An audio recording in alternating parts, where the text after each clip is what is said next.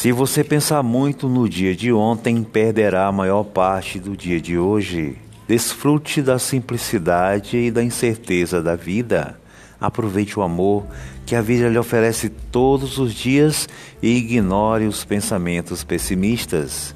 Seja feliz do seu jeito. Só há duas maneiras de viver a vida. A primeira é vivê-la como se os milagres não existissem. A segunda é vivê-la como se tudo fosse um milagre.